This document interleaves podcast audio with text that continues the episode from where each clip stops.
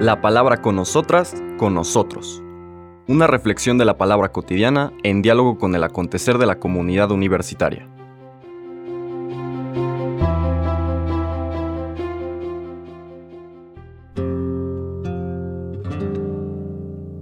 Hola, buenos días.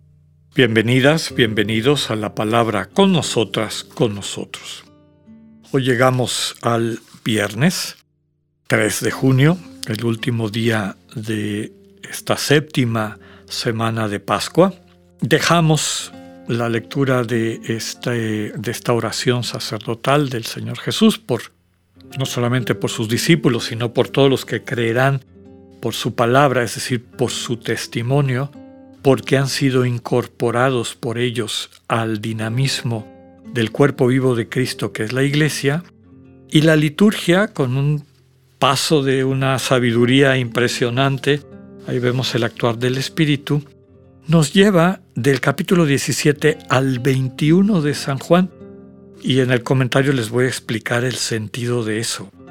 Estos versículos del 15 al 19 del capítulo 21 de Juan es el diálogo del Señor Jesús en este mismo Evangelio que nos ha presentado la oración de Jesús al Padre por la unidad de sus discípulos. Estos versículos del 15 al 19 nos transmiten la triple pregunta del Señor a Simón Pedro, el Señor resucitado, a Pedro cuando se les aparece en el mar de Galilea. El tema central de esto es la confianza de Dios, la invitación del Señor al ser humano a eso que ya describió, a esa unidad, a ese ser uno, como Él es uno en el Padre y el Padre en Él, inclusive tomando en cuenta nuestra fragilidad, no solamente como un obstáculo, sino a veces como un capacitante para que el milagro, este misterio del amor, eche raíz en nuestros corazones y se pueda manifestar a plenitud. Les voy a hacer la lectura, es tan conocida y tan querida, pues que no lo sabemos casi de memoria, pero vale la pena retomarla. Dice así, en aquel tiempo le preguntó Jesús a Simón Pedro, Simón, hijo de Juan, ¿me amas más que estos? Él le contestó, Sí, Señor, tú sabes que te quiero. Jesús le dijo, apacienta mis corderos. Por segunda vez le preguntó, Simón, hijo de Juan, ¿me amas? Él le respondió, Sí, Señor, tú sabes que te quiero. Jesús le dijo, Pastorea mis ovejas. Por tercera vez le preguntó, Simón, hijo de Juan, ¿me quieres? Pedro se entristeció de que Jesús le hubiera preguntado por tercera vez si lo quería y le contestó, Señor, tú lo sabes todo, tú sabes que te quiero. Jesús le dijo, apacienta mis ovejas. Yo te aseguro, cuando eras joven, tú mismo te ceñías la ropa e ibas a donde querías. Pero cuando seas viejo, extenderás los brazos y otro te ceñirá y te llevará a donde no quieras. Esto se lo dijo para indicarle con qué género de muerte habría de glorificar a Dios. Después le dijo, sígueme. Palabra del Señor. Les comentaba al inicio de nuestra conversación que me parece genial este vincular el diálogo de Jesús con Pedro con lo que hemos estado escuchando de la oración del Señor por la unidad. ¿no? Ya he explicado en otros espacios esta progresión de las preguntas de Jesús. ¿no? Primero, ¿me amas más que estos otros? Utilizando el verbo griego de agapeo, es decir, el amor divino. ¿Me amas con amor divino más que los demás? Pedro le contesta con el otro verbo, fileo, que es el amor de afinidad, digamos un nivel bastante inferior al amor divino. Finalmente el Señor, por no, no finalmente. Primero es comparativo, me quieres más, me amas más que estos, Señor, te quiero. Segunda pregunta, ¿me quieres? Señor, ¿me amas, perdón, sin comparación? Y Pedro le contesta, Señor, te quiero. En la tercera el Señor le dice, Pedro, ¿me quieres? Ya abandona ese verbo que describe el amor divino y asoma, asume, perdón, este verbo que Pedro sistemáticamente ha estado utilizando como reconociendo su fragilidad. La sorpresa de Pedro viene en que el Señor, después de cada una de estas preguntas, le confía lo que más quiere, que son sus ovejas, y le describe qué es lo que le toca, cuidarlas, apacentarlas. Esa es tu vocación, Pedro. Así construyes la unidad, Pedro. Así amas, Pedro. ¿Por qué les digo que es genial? Porque si en estos días hemos estado meditando y anhelando este bellísimo proyecto de Dios de unirnos a la comunidad trinitaria, al gozo eterno del amor compartido de quien somos imagen, porque Dios, el Dios que nos creó, el Dios que nos llamó a existir, tiene esa identidad, el amor compartido. Ahora este texto nos dice cómo. Y básicamente lo que yo recuperaría de esto y que nos podemos llevar como reflexión para el fin de semana es el Señor te invita a la construcción de esta unidad, a ser uno, como tú, Padre, y yo somos uno, decía el Señor en la oración sacerdotal, que ellos sean uno, amándose.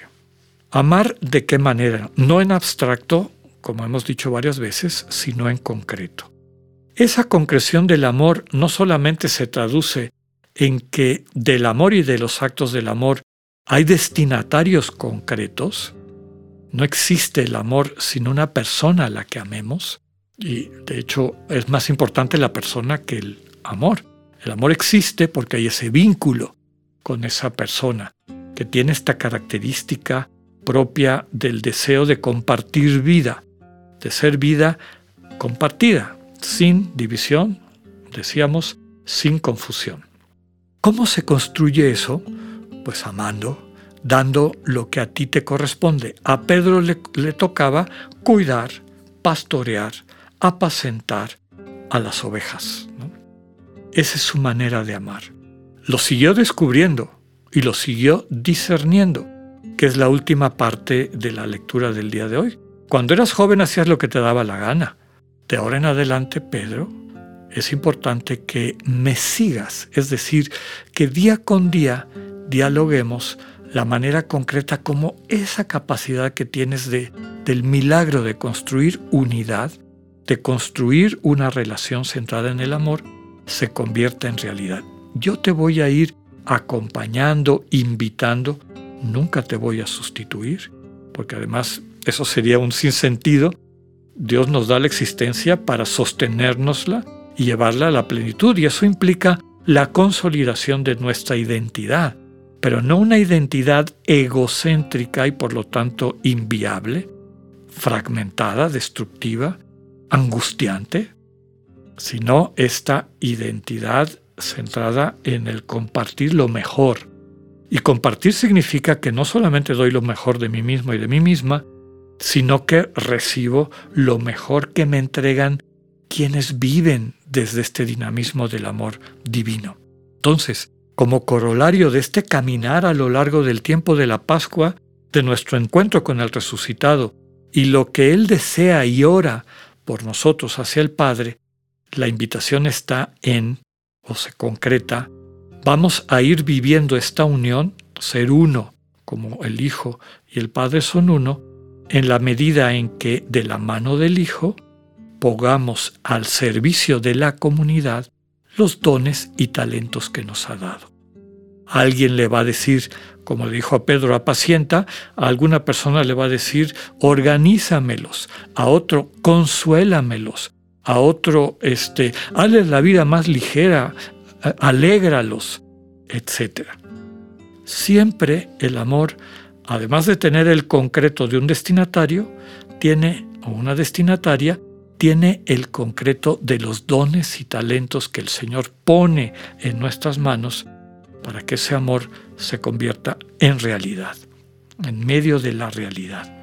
Entonces, ese camino al que el Señor nos invita y que está tan de una manera tan bonita expresada en este texto, nos quedamos con la invitación del Señor, con que al Señor le basta, aunque sea nuestro amor de filía, este amor que todavía no alcanza el agape, pero sobre todo que nos dejemos guiar por Él. Sígueme. Yo te voy a ir llevando día con día en los siguientes pasos de lo que este misterio hacia la plenitud significa. Que tengan un buen día y un buen fin de semana. Dios con ustedes.